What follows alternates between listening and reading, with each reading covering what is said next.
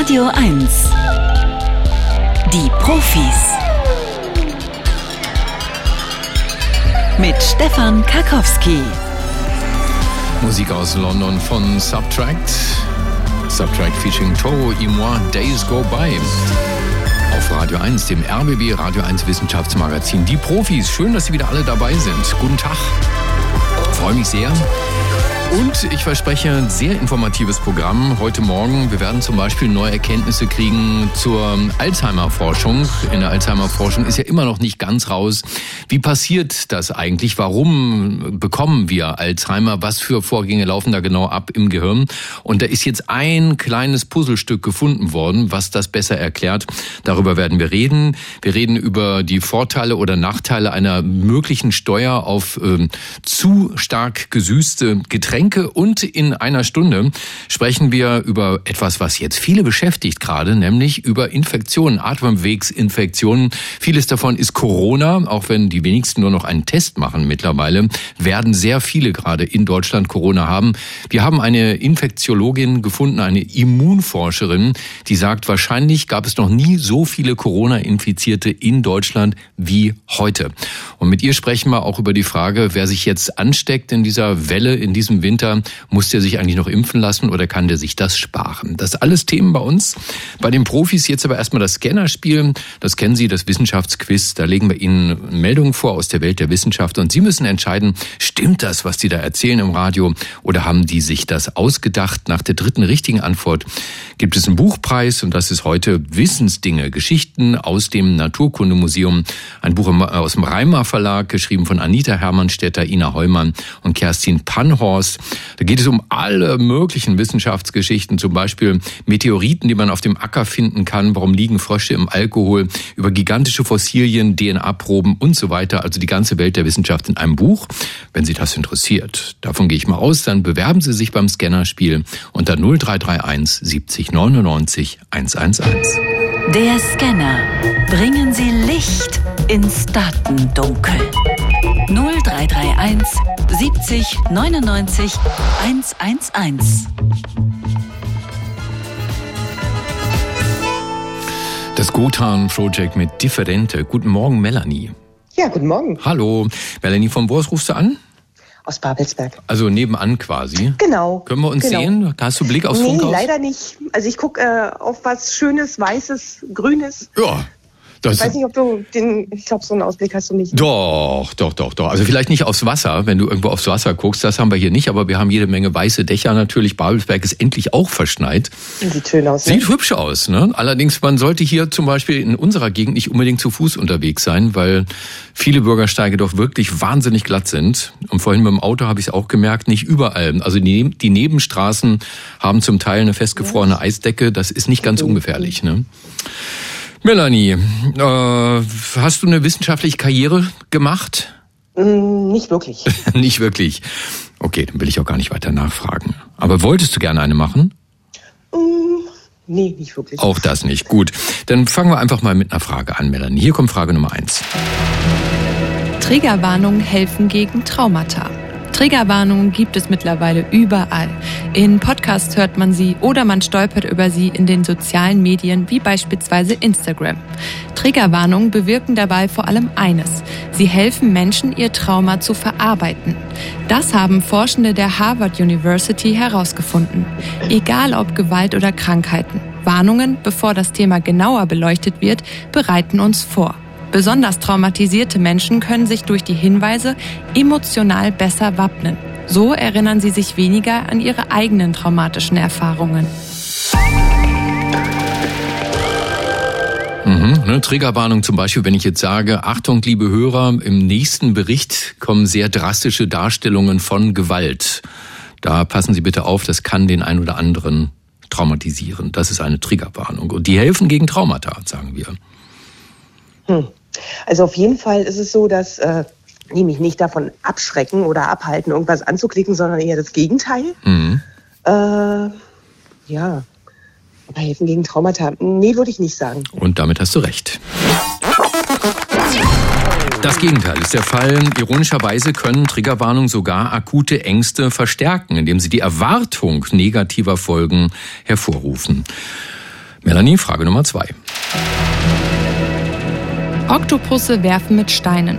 Oktopusse bewerfen ihre Artgenossen hin und wieder mit Schlamm, Steinen oder Muscheln. Warum sie das tun, haben sich Forschende aus Amerika und Australien genauer angeschaut. Herauskam, dass beispielsweise weibliche Kraken Männchen bewerfen, die sich mit ihnen paaren wollen. Sie wollen also mit Absicht ihre Artgenossen treffen. Und noch etwas haben die Forschenden beobachten können. Oktopusse, die eine dunkle Farbe haben, werfen die Gegenstände deutlich häufiger und mit mehr Energie. Also wir wollen eigentlich nur wissen, stimmt das? Oktopusse werfen mit Steinen? Ja, ich denke, das stimmt. Ja, woher weißt du das denn? Hast du schon mal einen Oktopus ich glaube, mit ich Stein habe werfen? schon mal gehört. Und also auf jeden Fall hast du auch in diesem Fall wieder recht. Ja, es gibt diesen preisgekrönten, Oscar-prämierten Dokumentarfilm Mein Lehrer der Krake. Also ich habe den gesehen und danach konnte ich nie wieder in einen Oktopusarm beißen. Geht einfach nicht mehr. Das sind tolle Tiere. Ja, es sind unglaublich intelligente, tolle Tiere. Melanie, du bist, äh, also vielleicht sollte ich noch aufklären, es wurde hier erforscht das Verhalten des gemeinen Sydney-Kraken, der heißt wirklich so. Ne? Objekte zu werfen, das ist bei Tieren sehr ungewöhnlich. Bislang haben das nur, ist das nur bei Säugetieren beobachtet worden, die in sozialen Gruppen leben. Aber tatsächlich, äh, die Oktopusse machen das auch. Warum genau? Da wird noch dran geforscht. Die wichtige Frage Nummer drei, Melanie, kommt hier. Eine Fortpflanzung im Weltraum ist unmöglich. Die Frage, ob sich Säugetiere in der Schwerelosigkeit des Weltalls fortpflanzen können, wurde nun endlich geklärt. Nein, ist es nicht. Um das herauszufinden, haben japanische Forschende Mauseizellen auf der Erde befruchtet. Danach haben sie die Embryonen eingefroren und schickten sie zur ISS in den Weltraum. Die Embryonen haben den Flug in der Schwerelosigkeit jedoch nicht überlebt und sind alle gestorben. Bisher können sich Säugetiere also nicht im Weltall fortpflanzen. Schwierige Frage. Also ich wüsste jetzt eigentlich keinen Grund, warum das nicht funktionieren sollte. Mhm. Die Schwerelosigkeit wirklich. hm. Ich würde jetzt einfach mal sagen, das stimmt nicht. Und auch damit hast du recht.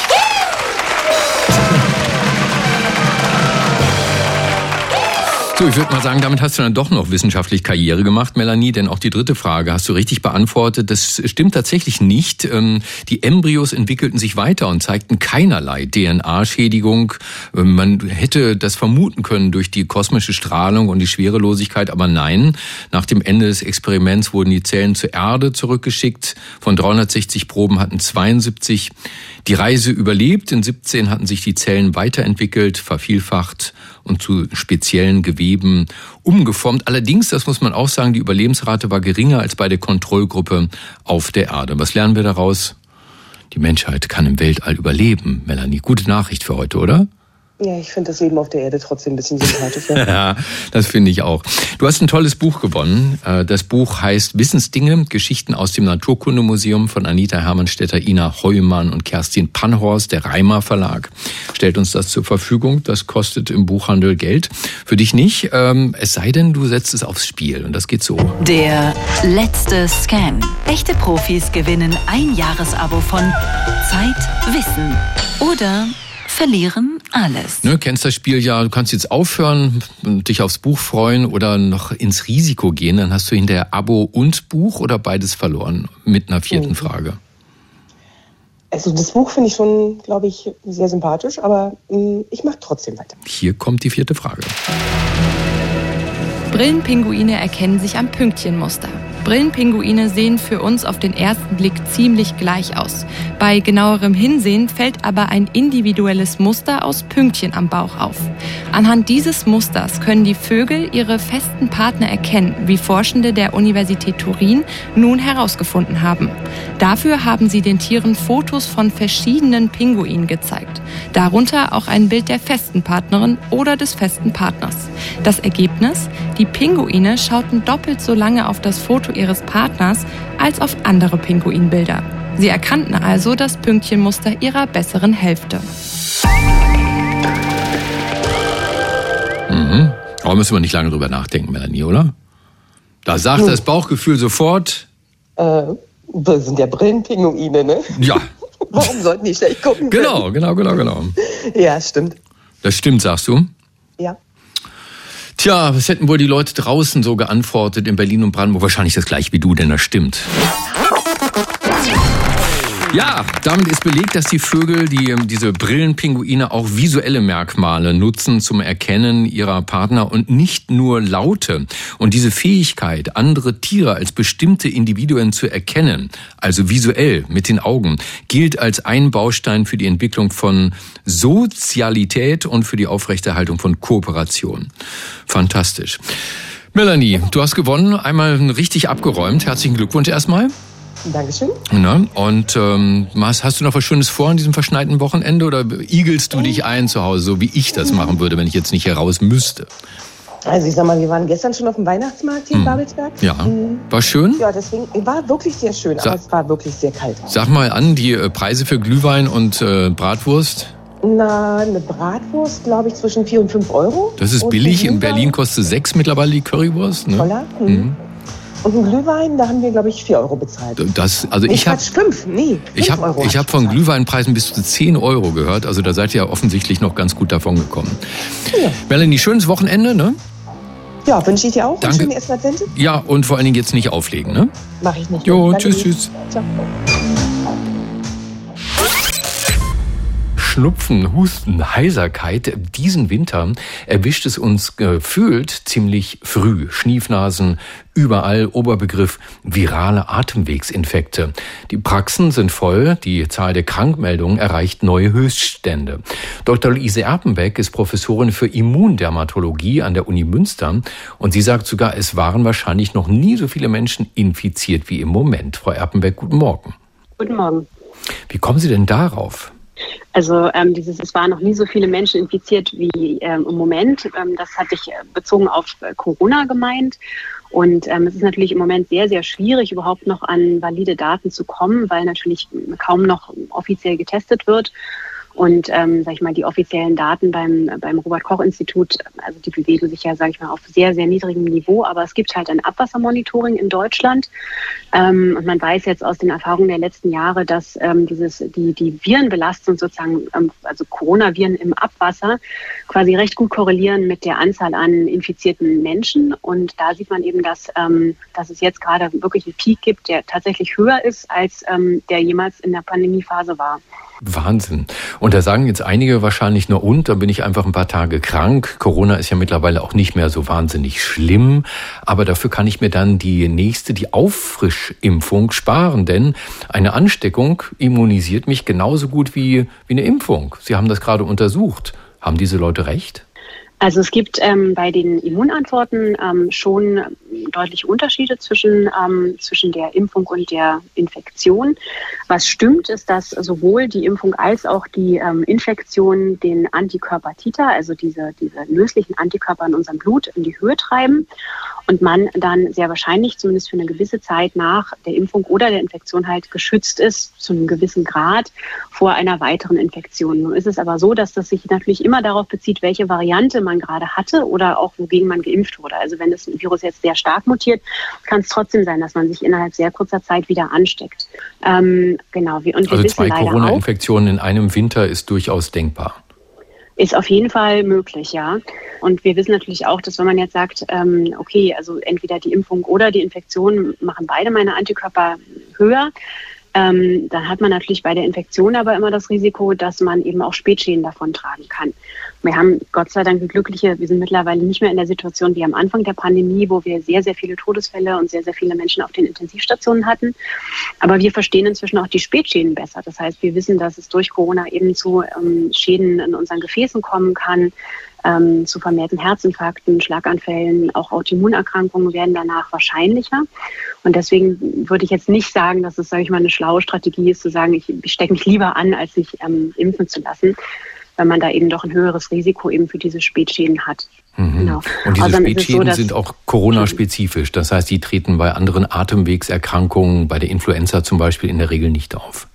Also es gibt, es ist jetzt nicht, ähm, nicht 100 Prozent, also auch andere Erkrankungen ähm, können zum Beispiel das Risiko für Autoimmunerkrankungen in die Höhe treiben.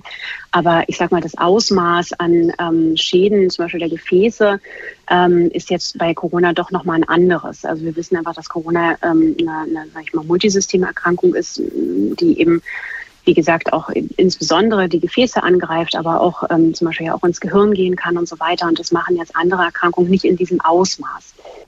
Was ähm, nach wie vor, glaube ich, eine Menge Leute irritiert, ist die Tatsache, dass man sich ja trotz Impfung jederzeit mhm. anstecken kann, dass die Impfung also lediglich schwere Verläufe verhindert. Ich meine, das ist ausreichend mhm. kommuniziert worden. Gibt Menschen, die sind anderer Ansicht. Konnten Sie in Ihren Forschungen herausfinden, warum sich manche Menschen auch nach der dritten Impfung äh, immer noch relativ schnell anstecken und andere gar nicht? Hm. Also es ist eine gute Frage und ähm, natürlich wäre das auch sehr, sehr, sehr kostbare Information für uns, genau das herauszufinden. Da spielen sicherlich mehrere Faktoren eine Rolle. Also zum einen ist es so, dass natürlich Impfung ähm, gegen die eine Variante vielleicht besser hilft als gegen die nächste Variante, denn auch bei den Impfungen ist es so, wenn ich jetzt sage, also ich habe mich letztes Jahr hätte ich Corona und dieses Jahr habe ich mich wieder angesteckt, dann kann es einfach sein, dass das Virus so stark mutiert ist, dass man nicht mehr geschützt ist. Ne? Und das ist bei den Impfungen hm. ja genau das Gleiche. Ähm, dann spielt der Zeitraum natürlich ähm, nach der Impfung eine große Rolle. Eben, ich hatte ja schon gesagt, die Antikörper gehen in die Höhe, aber die fallen auch relativ schnell wieder ab. Und ähm, dann hatten wir ja in unserer Studie, ähm, gerade in der, in der COVIDEP-Studie, gerade auch genau das versucht herauszufinden, indem wir über mehr, über fast drei Jahre versucht haben, die, also wir haben sozusagen haben ähm, freiwillige Probanden verfolgt äh, nach den ersten drei Impfungen und haben wirklich ganz genau uns die Parameter ihres Immunsystems angeschaut ähm, die Antikörperspiegel, aber auch die zellgebundene Immunität und haben dann versucht herauszufinden, kann man dann jetzt vorhersagen, wer sich infizieren wird und wer nicht. Und das ähm, Ergebnis war, dass man es nicht vorhersagen kann. Und wir, wir denken, dass das einfach daran liegt, dass dann ab einem bestimmten Grad der Immunisierung andere Faktoren eine wichtigere Rolle spielen. Also soziale Kontakte. Ne? Stehe ich als Lehrer vor 30 Kindern jeden Tag oder kann ich im Homeoffice arbeiten? Ne? Oder möchte ich mich vor Corona schützen oder habe ich, sage ich mal, zum Beispiel auch Hobbys, wo ich einfach sehr viele soziale Kontakte habe? Und wir denken einfach, dass das ähm, jetzt zu diesem Zeitpunkt ähm, wo ja Corona einfach wirklich überall quasi äh, präsent ist, dass das dann wahrscheinlich der wichtigere Faktor ist.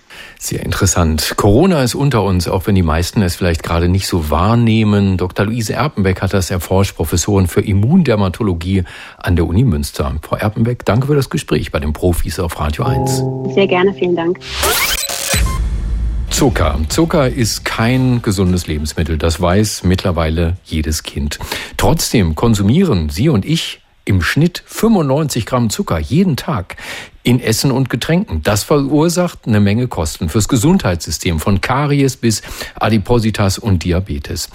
Nun hat der Staat ja eigentlich die Aufgabe, die Gesundheit seiner Bürger zu schützen. Aber wenn Ernährungsminister Özdemir mal seiner Pflicht nachkommt, zum Beispiel mit einem Werbeverbot für ungesunde Lebensmittel, dann kritisiert die Boulevardpresse das gleich als radikale grüne Ideologie. Der Gesundheitsökonom Professor Michael Laxi geht nun einen anderen Weg. Er hat an der TU München ausrechnen lassen, wie der Staat den Zuckerkonsum durch eine Steuer auf Zucker regulieren könnte. Herr Laxi, guten Morgen. Hallo, schönen guten Tag. Das ist ja mal eine verrückte Idee. Steuern auf Zucker. Wären wir denn da weltweit die einzigen? Ja, ähm, also äh, grundsätzlich äh, gilt es erstmal zu sagen, also äh, wichtig ist, dass wir hier über, über eine Besteuerung nicht grundsätzlich von, von, von Zucker sprechen, sondern ähm, hier vor allem äh, vor, äh, zuerst mal über die, äh, über die Besteuerung von zuckergesüßten Getränken. Und da ist es äh, so, dass wir hier nicht die Ersten wären. Es ist wirklich so, dass in etwa 80 Ländern äh, weltweit ähm, äh, solche Steuern auch schon eingeführt wurden. Mhm. Nun sucht Finanzminister Lindner ja gerade nach 17 Milliarden Euro jährlich, die wegfallen, weil das Bundesverfassungsgericht ihm in den Klimafonds gerätscht ist. Wären denn Lindners Sorgen mit einer Zuckersteuer gelöst? Kommt da so viel bei rüber? Also wichtig ist äh, hier, glaube ich, auch ähm, äh, festzustellen, also ich glaube, wir werden, wir werden nicht gut beraten, jetzt hier äh, eine Steuer auf zuckergesüßte Getränke äh, einzuführen, um hier irgendwelche Finanzlöcher äh, zu stöpfen, die es im Moment äh, gibt. Wichtig ist es, hier einfach zu sehen, dass zuckergesüßte Getränke einfach einen, einen negativen Einfluss ähm, auf, ähm, ja, auf ähm, Gesundheit haben, auf Übergewicht, auf Typ 2 Diabetes etc. Und in dem Sinne es einfach wichtig wäre, äh, eine Steuer so zu gestalten, dass sie in dem Sinne einfach den gesundheitlichen Nutzen für die Bevölkerung maximieren würde. Und der Staat spart nichts ein dadurch. Ähm, nee, das kann man so nicht sagen. Also in dem Sinne ist es äh, schon so. Also wir haben zum Beispiel in unserer Studie äh, hier eben auch gezeigt, dass ähm, durch eine Besteuerung von zuckergesüßten Getränken in dem Sinne wirklich einfach auch äh, die Wahrscheinlichkeit für chronische Erkrankungen sinken würde, wie eben äh, Übergewicht, äh, Typ 2 Diabetes oder koronare ähm, Herzerkrankungen. Und durch die Vermeidung von, von diesen Krankheiten würden wir durchaus dann auch Einsparungen sowohl im Gesundheitssystem sehen, aber eben auch darüber hinaus, indem wir zum Beispiel weniger ähm, Krankheitsfehltage äh, zum Beispiel hätten. Ich habe ja eine Zahl vorgegeben, 17 Milliarden Euro Loch im Haushalt, nur dass man so eine Idee hat. Wie viel kämen denn dabei rüber? Was könnte man einsparen, wenn man tatsächlich ähm, zuckerhaltige Getränke besteuern würde? Ja, also wir haben in unserer Studie ähm, äh, uns angeguckt oder berechnet, ähm, was, die, was die volkswirtschaftlichen Auswirkungen wären über die nächsten 20 Jahre, äh, wenn wir in dem Sinne ein Besteuerungsmodell äh, einführen würden, so wie das äh, kürzlich auch in Großbritannien gemacht wurde. Das ist eine gestaffelte ähm, äh, Steuer- bzw. Herstellerabgabe. Und ähm, aus, äh, aus diesen Berechnungen geht eben hervor, dass wir in etwa 16 Milliarden Euro im und außerhalb des Gesundheitssystems über die nächsten 20 Jahre einsparen würden. Das ist ja schon mal nicht schlecht. Und die Folgen für die Gesundheit, die Sie ja bereits genannt haben, woran liegt das dann, dass weniger Leute an diesen Zuckererkrankungen erkranken? Äh, einfach weil sie, weil der Preis zu hoch ist, weniger oft zum zuckerhaltigen Getränk greifen? Genau, also es ist einfach so, wenn, wenn, wenn der Preis natürlich äh, für ein Produkt erhöht wird, ähm, ist es so, dass in dem Sinne natürlich das Produkt weniger attraktiv äh, für den Verbraucher wird. In dem Sinne wird, wird dementsprechend ähm, äh, der Konsum gesenkt und ähm, genau niedriger Konsum von zuckergesüßten Getränken ähm, äh, führt in dem Sinne einfach ähm, zu einer niedrigeren Wahrscheinlichkeit von, von Übergewicht und äh, dadurch würden weniger ähm, Erkrankungen wie zum Beispiel Typ 2 Diabetes oder Herz-Kreislauf-Erkrankungen entstehen. Dann reden wir also nicht nur von zwei, drei Cent, die die Cola dann mehr kosten würde, oder? Ähm, genau, es ist äh, so, in, in einem äh, Szenario haben wir uns eben zum Beispiel angeguckt, ähm, also und das ist in dem Sinne auch was von der Weltgesundheitsorganisation äh, wird empfohlen, dass in etwa äh, äh die Steuer mindestens 20 Prozent äh, des, des Kaufpreises in dem Sinne ausmachen sollte. Und ähm, genau, also über die Zahlen, die ich Ihnen gerade vorher ähm, vorgestellt habe, da reden wir in dem Sinne über eine Besteuerung von etwa 20 Prozent äh, oder, oder mehr, äh, die vermutlich draufgeschlagen werden. Nun ist ja Ihre Uni, Herr Laxi, die Technische Universität München, eine der besten Unis in Deutschland. Finden Sie offene Ohren für solche Rechenmodelle bei der Politik? Glauben Sie, es hat eine Chance, dass wir irgendwann Zucker besteuern werden in Deutschland?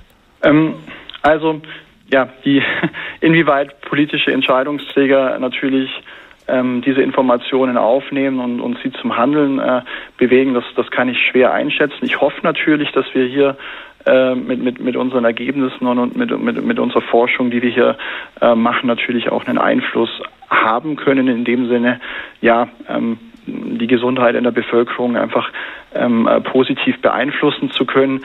Wie hoch die Wahrscheinlichkeit wirklich ist, dass äh, ähm, so eine Steuer äh, in Deutschland auch eingeführt wird, ähm, da, da, muss ich leider passen.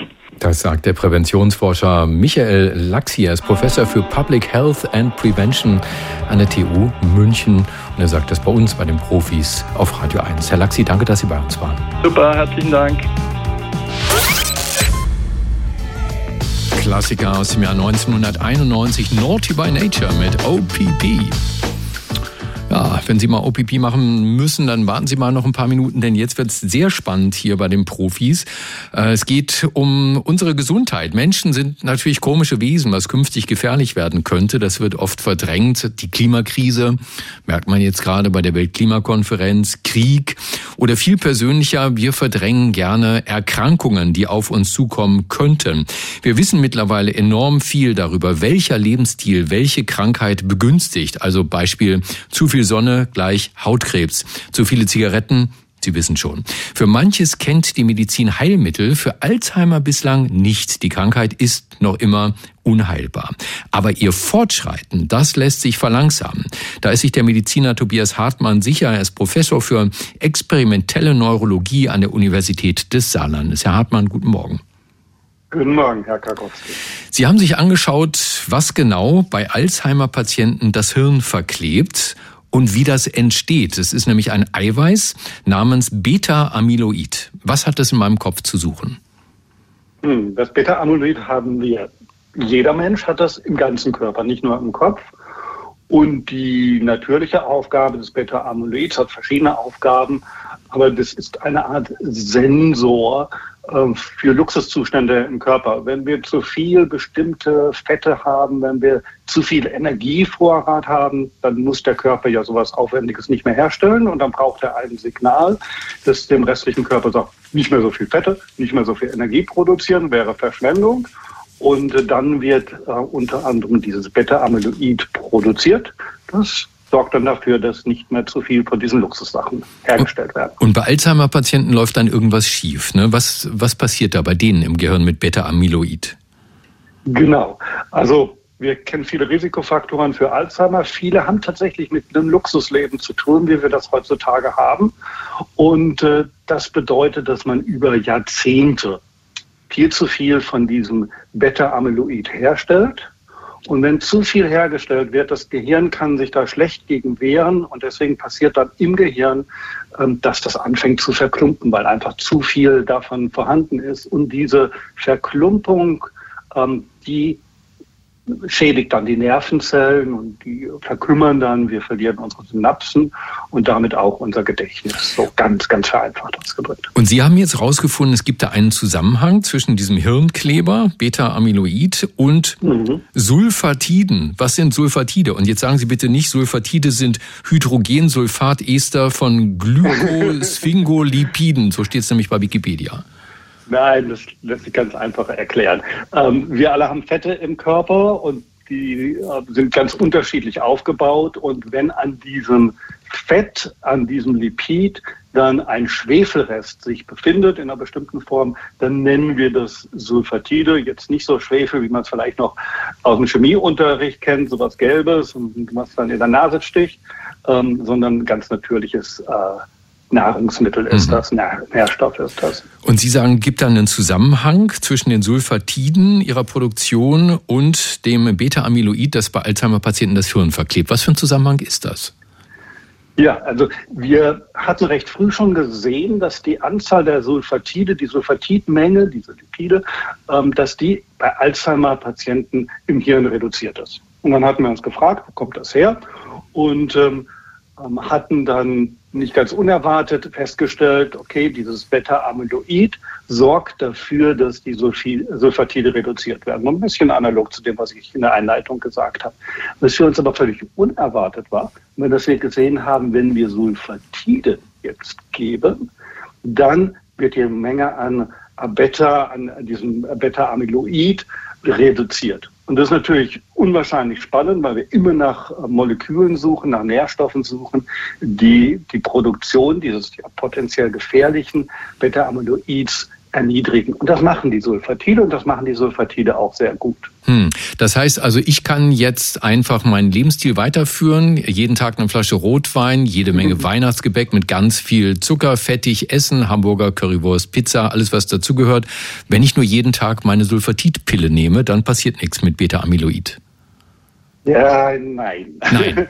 ähm, nein. Also zum einen wissen wir sehr genau, dass bei Alzheimer das Entscheidende ist, dass es viele Risikofaktoren gibt und dass man mehrere Sachen berücksichtigen muss. Das sieht man auch gleich in dem Rest meiner Antwort. Ähm, dann wissen wir, ein zu viel an bestimmten Nährstoffen ist weder notwendig äh, noch im Zweifelsfall nützlich. Also in der Apotheke zu rennen und irgendwelche Vitamine oder so zu nehmen in großer Menge, äh, sollte man nicht machen. Man braucht von all diesen Stoffen nur irgendwas im Bereich der empfohlenen Aufnahmemenge. Das ist meistens gar nicht so viel. Und die Sulfatide, man kann die natürlich selber erhöhen, wunderbar. Ähm, es dürfte aber leichter sein, wenn man die über die Ernährung erhöht. Also, und dann gucken wir gar nicht so sehr auf die Sulfatide. Das ist nämlich relativ schwer. Manche Meeresfrüchte gibt es eine Studie ähm, mit Seegurken. Das ist in Europa etwas eher Exotisches. Ähm, aber das, die Sulfatide sind eigentlich dafür da, im Gehirn das Myelin zu erhöhen. Was ist das, das Myelin? was? Ja, genau. Das, ähm, das Myelin ist um die Nervenzellen herum. Und jetzt stellen wir uns die Nervenzellen vor wie ein Kupferkabel, das Strom leitet. Und da hat man dann immer so einen Plastikmantel außenrum zur Isolation. Und das ist das Myelin. Und die Sulfatide sind essentiell dafür, dass diese Isolation funktioniert. Mhm. Und deswegen geht der Weg eigentlich darüber, sein Myelin zu erhöhen. Und da gibt es eine Studie von der Mayo Klinik, die hat gezeigt, fettreiche Ernährung und körperliche Aktivität Sport und so weiter, gehört dazu. Und dann erhöhe ich mein Myelin. Und dann sehen wir, okay, das wirkt sich wieder auf die Energie aus, ähm, gesunde Ernährung und dann nimmt man nicht also ja schädliche Fette, mhm. sondern gesunde Fette, also so, so zum Beispiel aus, ähm, aus, Meeresfrüchten, aus Fisch wieder. Mhm. Also das heißt, die Krankheit ist damit natürlich nicht heilbar geworden, aber sie lässt sich aufhalten. Ist das in klinischen Studien bewiesen? Also aufhalten, aber ähm, verlangsamen, ne? Also die Krankheit, der Krankheitsfortschritt lässt sich heute so auf knapp die Hälfte reduzieren, wenn man früh genug beginnt. Mhm. Da gibt es verschiedene äh, Zugänge. Das äh, eine sind bestimmte ähm, Medikamente, an, sogenannte Antikörper, aber auch über die Ernährung geht es. Wenn man verschiedene Nährstoffe ähm, gleichzeitig zuführt, können wir es auf ungefähr die Hälfte reduzieren. Sehr Jetzt hier bei den Sulfatiden stehen wir noch am Anfang. Und man sieht ja, wir erreichen nur eine Halbierung des Krankheitsfortschritts. Und wir wollen natürlich den Krankheitsfortschritt aufhalten. Stoppen. Das müssen wir verbessern. Und dafür, ähm, so glauben wir heute, sind die Sulfatide hervorragend geeignet. Das Wie ist gesagt, das. Glauben wir heute? Ja. Das ist das Ergebnis. Heute, weil ja, jetzt sind wir beide. Aber ich wollte nur gerade sagen, das ist das Ergebnis der Forschung von Tobias Hartmann, Professor für experimentelle Neurologie an der Universität des Saarlandes. Herr Hartmann, danke für das Gespräch bei den Profis auf Radio 1 und ich habe eins mitgenommen. Esst mehr Seegurken. Die armen Seegurken. da, danke, dass Sie bei uns waren. Nähern Sie sich gesund. Okay. Danke, tschüss. Jo, tschüss. Schöner Titel von den Paper Kites, Black and Thunder, so heißt diese Nummer. Habe ich doch gerade gesagt. Black and Thunder, genau.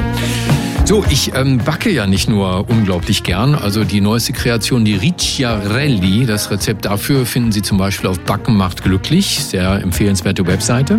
Ricciarelli, sollten Sie mal ausprobieren. Toskanisches Mandelgebäck.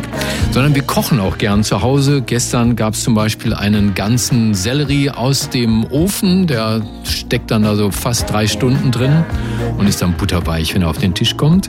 Und da ist uns aufgefallen, dass Sellerie, wenn man ihn schneidet, durchaus Ähnlichkeiten hat von der Struktur her mit Ananas, worauf ich dann gedacht habe, na guck mal an, in äh, der Entwicklungsabteilung, der Evolutionsabteilung im Himmel hat man offensichtlich äh, auch Designer, die ihr eigenes äh, Vorbild immer mal wieder kopieren. Sieht alles ein bisschen ähnlich aus. Ich musste auch an die Ananas-Tomate denken. Vielleicht kennen Sie die, Pineapple Tomato. Das war im Sommer meine Lieblingstomate. Unglaublich aromatisch. Rot-gelbes Fruchtfleisch gab es zum Beispiel in der Markthalle in Kreuzberg. Äh, aber ich weiche vom Thema ab, denn es soll ja wirklich um Ananas gehen. Und da gibt es jetzt eine Studie, die trägt den englischen Titel Are Pineapples Really Delicious? Sind Ananas wirklich köstlich? Und was da drin steht, das weiß ein Wissenschaftler, der vermutlich auch gerne Ananas isst. Er ist Mitglied des Komitees des IG Nobelpreises für kuriose wissenschaftliche Forschungen, Vorsitzender der Deutschen Dracula-Gesellschaft und der bekannteste Kriminalbiologe der Welt. Dr. Marc Benecke, live auf Radio 1, die Profis. Ja, einen äh, süßen guten Morgen wünsche ich dir, lieber Marc. Ja, ich bin ganz verzaubert von deinen Koch- und Backbeschreibungen, lieber Stefan. Ich ja. wünsche dir einen eben, ebenso süßen guten Morgen. Vielen Dank. Also ich fand das ja ein bisschen absurd, eine Studie mit der Überschrift Are Pineapples Really Delicious? Ich meine, wie will man das denn wissenschaftlich bewerten, ob Ananas wirklich lecker sind? Als ob du die Fußnoten gelesen hättest, lieber Stefan. So schreibt auch der Kollege Charles Spence von der sehr guten Uni Oxford. Wie die, die wer mir auf im Internet folgt, weiß, dass ich da auch kürzlich war, weil eine meiner Mitarbeiterinnen da jetzt Programmiererin ist. Und äh, das ist eine ganz äh, hochwertige Uni.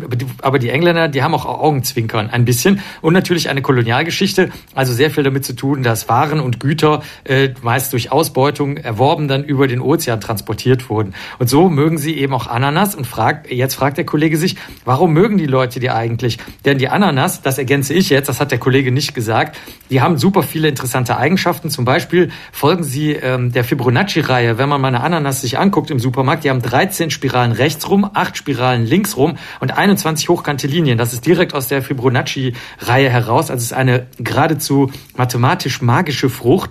Und sie können ähm, nachts Kohlendioxid aufnehmen was die meisten anderen Pflanzen nicht so gerne machen und speichern das in Form von Äpfelsäure ab. Das, und tagsüber wird das dann verarbeitet. Auch total verrückt. Das ist der Crassulacen-Säurestoffwechsel. Nein. Also das nur mal doch, das nun mal mathematisch-biologisch zu diesen fantastischen äh, Pflanzen. Aber jetzt zu der Frage, warum sie so schmecken. Weil der Kollege hat sich gefragt, früher konnte man die ja schlecht transportieren. Die mussten über das Meer gebracht werden. Haben die da vielleicht anders geschmeckt oder so? Und hat er gesagt, na ja, also der Zucker wird es gewesen sein damals. Damals gab es ja keinen normalen Zucker. Der war ein Abs oder gab es schon, aber es war ein super Luxusgut. Vielleicht fanden die Leute einfach den Zucker so toll. Stimmt aber nicht. Wenn man in die alten Beschreibungen schaut, als die Ananas dann ein bisschen weiter verbreitet waren, besonders in England, dann waren da die tollsten Beschreibungen. Sie schmecken wie Wein, Rosenwasser und Zucker vermischt. Sie schmecken wie Pfirsiche, wie Erdbeeren und so weiter. Und äh, deswegen hat er sich mal alle Studien rausgesucht, wo drin steht, wonach die verschiedenen Ananassorten heute wirklich schmecken. Und da sind tatsächlich paar interessante Stoffe dabei, die erklären, warum die Ananas irgendwie nach allem schmeckt, abgesehen davon, dass sie durch die enthaltenen Enzyme einem natürlich den ganzen Mund wegbrutzelt. Aber das, davon sehen wir jetzt mal ab. Und zwar zum Beispiel in der Sorte äh, Tainong 6 ist 3-Methyl-Thiopropansäure-Ethylester drin. Mhm. Und das ist ein Stoff, der, das ist ein Stoff, der auch in Kiwi und Erdbeeren vorkommt. Das heißt, wenn du also in der Blindverkostung an so einer Ananas riechen würdest, könntest du zunächst mal Kiwi und Erdbeeren riechen, wenn du die Sorte Tainong 6 hättest. Wenn du hingegen die Sorte Red Spanish hättest, da ist Ethylacetat hauptsächlich drin, das ist ein angenehm fruchtiger Geruch. Wenn du es aber nicht weißt, dann denkst du, das wäre Kleber, also Uhu oder Lack oder irgend sowas. Und da sieht man schon, das schwankt so hin und her. Ist das jetzt lecker oder ist das nicht lecker? Ne? Das ist die, die große Frage. Oder nur noch zwei andere Sorten. Eine heißt Gold, eine Ananassorte. Da ist hauptsächlich Methylbutanoat drin, also Buttersäure-Methylester. Und das erinnert jetzt wieder an was anderes, nämlich an Bananen und Erdbeeren. Also Je nachdem, welche Sorte du nimmst, kommst du dann, ach so, eine wollte ich noch sagen, genau, es gibt noch eine, das Buttersäurethyl-Ester drin, das ist der Geruch von Äpfeln beispielsweise, der, der wiegt davor und Waldbeeren und äh, Bier und Wein. Und deswegen gilt vielleicht noch die Beschreibung aus dem 19. Jahrhundert, äh, die, die Ananas ist ein Vergnügen, das an Schmerz grenzt, schrieb der Kollege Lamp da. Von der Wildheit und dem Wahnsinn ihres Vergnügens wird man fast überwältigt. Also weil so viele, so viele Noten da drin sind und zu deinen geliebten Tomaten übrigens. Ja. Das ist eine ganz, ganz neue Entdeckung. Es gibt auch noch 2,5-Dimethyl-4-Hydroxy, ja, 3,2-H-Furanon. Nö, das, das habe ich tätowiert. Ja, genau, das gibt's auch in Tomaten. Das ist auch in Tomaten drin und in Ananas.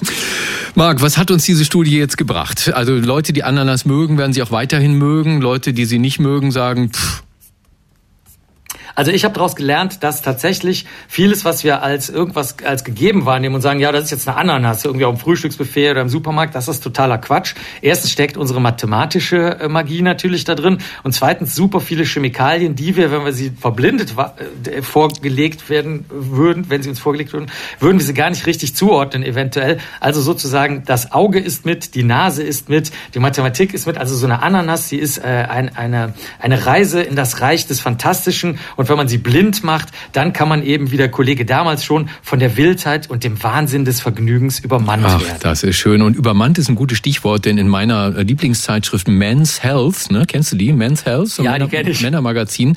Äh, da sollten wir mal drüber reden. Da stand nämlich ein Artikel drin, diese Lebensmittel beeinflussen den Geschmack ihres Spermas. Und du darfst dreimal raten, welche Frucht da auf dem Cover war. Das war Dr. Marc Benecke, live auf Radio 1, die Profis. Ich mag ja die Quiz-Sendung mit Kai Pflaume. Gucken Sie sowas manchmal? Kaum zu glauben im NDR oder wer weiß denn sowas im ersten? Unser Marc Benecke hat mal auf seiner Insta-Seite eine Challenge gestartet unter dem Titel Wer hat mehr Stirnfalten? Kai Pflaume, Joe Bausch oder unser Mark selbst. Und daraus habe ich geschlossen, bei Männern, da gelten Falten eher als Zeichen von Charakter. Da kann man ein bisschen mit angeben sogar. Frauen sehen das in der Regel weniger gelassen und tun viel dagegen. Warum eigentlich? Könnte es daran liegen, dass Menschen mit Falten unfreundlicher wirken. Das ist zumindest das Ergebnis einer Studie von Ursula Hess. Sie ist Professorin für Psychologie an der Humboldt-Uni in Berlin. Frau Hess, guten Morgen. Guten Morgen. Wie sind Sie denn auf die Idee gekommen, die Wirkung von Falten auf andere zu untersuchen? Nee, ich, ich untersuche im Wesentlichen Emotionskommunikation, aber auch im Hinblick auf Personenwahrnehmung. Also wenn wir andere Leute sehen, dann haben wir ja oft so einen Eindruck, der ist nett, der ist nicht nett.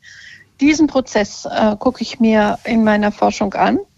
Und gleichzeitig arbeite ich aber auch über die Wirkung des Alterns eben auf jene Emotionskommunikation. Und das kam dann in dieser Studie mal zusammen.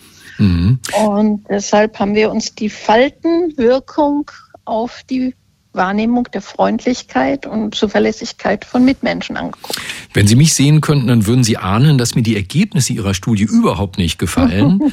Denn Menschen mit Falten wie ich werden tatsächlich negativer wahrgenommen als Glattgesichter. Wie groß sind denn da die Unterschiede konkret? Ich hoffe, es geht da nur um Differenzen im Nachkommabereich, oder? nicht ganz nach Kommabereich, aber natürlich sind die Differenzen überschaubar, aber doch wirklich vorhanden. Also man sieht die schon. Ja, man sind, braucht keine Lupe. Hm, sind es so ein, zwei Prozent da, wo Leute sagen, dass sie die negativer wahrnehmen oder ist es wirklich krass? Es, krass ist es nicht, aber sagen wir mal eher so 10, 15 Prozent. Mhm. Wie, was sieht denn Otto normal in einem Gesicht mit Falten? Also welche negativen Assoziationen setzt das frei? Also zum einen wirken Falten einfach weniger attraktiv. Das gilt für sowohl für Männer als auch für Frauen, aber verstärkt für Frauen. Und es ist ja so, dass wenn wir uns Gesichter angucken, dass wir oft den Eindruck haben, auch wenn das Gesicht ganz ruhig ist, das sieht irgendwie emotionell aus. Manche Leute sehen immer lächelnd aus, auch wenn sie sich eigentlich im Gesicht nicht bewegen oder grimmig. Wir kennen das aus dem Internet als Resting Bitch Face, nicht wahr? Und ich kenne das nicht. Was ist das Resting Bitch Face? Habe ich noch nie von gehört. Resting Bitch Face ist das Grimm, ein G Gesicht, das völlig neutral ist, mhm. aber sehr grimmig aussieht. Okay. Ja. Und ähm, Falten verstärken das noch. Also wenn man zum Beispiel Falten zwischen den Augen hat, das kann dann ärgerlich aussehen. Und das hat sich in unserer Studie auch gezeigt. Faltige Gesichter, da sehen die Leute ärgerliche und andere, und Ekel, andere Ekel, Ärger, Ekel, solche anderen negativen Emotionen in dem Gesicht, hm. selbst wenn das Gesicht ganz ruhig ist. Umgekehrt bei jüngeren Personen wird verstärkt Freude oder auch Überraschung zum Beispiel gesehen. Nun sind Sie ja Psychologin. Wie erklären Sie sich das denn? Ähm, hatten die Betrachter alle grauenhafte Großeltern, dass sie gesagt haben, also das, ich habe ja immer diese Bilder von der lieben Oma und der lieben Mama, die wegen ihrer Falten ja auch gütig wirken und warm und herzlich. Und das überrascht mich jetzt, diese Forschung. Woran nichts? Naja, es kommen hier unterschiedliche Sachen zusammen. Zum einen haben wir tatsächlich solche stereotypen Vorstellungen von alten Personen wie Großeltern, warmherzig, aber natürlich, wir haben auch den grantigen Alten, nicht wahr? Den gibt's ja auch, also das eher umgekehrte Bild. Mhm. Und hier bei den Falten, das ist tatsächlich so ein Wahrnehmungsphänomen, weil das Gesicht sieht tatsächlich einfach ärgerlicher aus. Und wenn Sie jemanden sehen, der Sie unbegründet ärgerlich angucken, dann haben Sie das Gefühl, na ja, das ist irgend so ein Mieselprim, das ist kein netter Mensch. Ja, das kann ich bestätigen. Ich nehme mal an, Ausnahmen wie Kai Pflaume bestätigen die Regel, oder? Der besteht ja fast nur aus Lachfalten. Ja, es gibt da natürlich eine ganz schöne Varianz und das ist eben so, dass bei manchen Leuten tatsächlich die positiven Emotionen überwiegen. Aber insgesamt im Großen und Ganzen ist der Trend eher zum Negativen. Nun altert unsere Gesellschaft ja fröhlich vor sich hin und das geht mhm. immer früher los. Neulich hat mir tatsächlich eine Mit-30erin verraten, dass sie über Botox nachdenkt, um ihre jugendlichen mhm. Falten zu verstecken. Wie gehen wir jetzt um mit diesem Ergebnis? Sollten wir uns alle liften lassen, damit die Jugend wieder emotional positiver auf uns alte Menschen reagieren kann? Naja, das ist ein bisschen tricky, weil ähm, umgekehrt Botox führt ja auch dazu, dass das Gesicht weniger reaktiv ist. Ja, man kann ja dann die Muskeln nicht mehr entsprechend anspannen. Das die Falten entwickeln sich nicht, weil das Gesicht sich nicht bewegt. Und nun zeigt sich aber in anderer Forschung, dass eine gewisse Reaktivität des Gesichtes sehr wichtig ist, damit ähm, Interaktionen als warm und positiv empfunden werden. Wenn man da mit so einem steinernen Gesicht sitzt, dann fühlt sich das nicht gut an beim Gegenüber. Ja. Kann sein, dass man zu schlimm bessert. Da müssen wir also damit leben. Falten lösen negative emotionale Emotionen aus oder ich, ich sage mal können negative Emotionen auslösen beim Betrachter. Die Forschung der Psychologin, Professorin für Psychologie an der Humboldt-Uni Ursula Hess. Frau Hess, danke, dass Sie bei uns waren bei den Profis auf Radio 1. Vielen Dank, dass Sie mich hatten. Radio 1. Die Profis. mit Stefan Karkowski.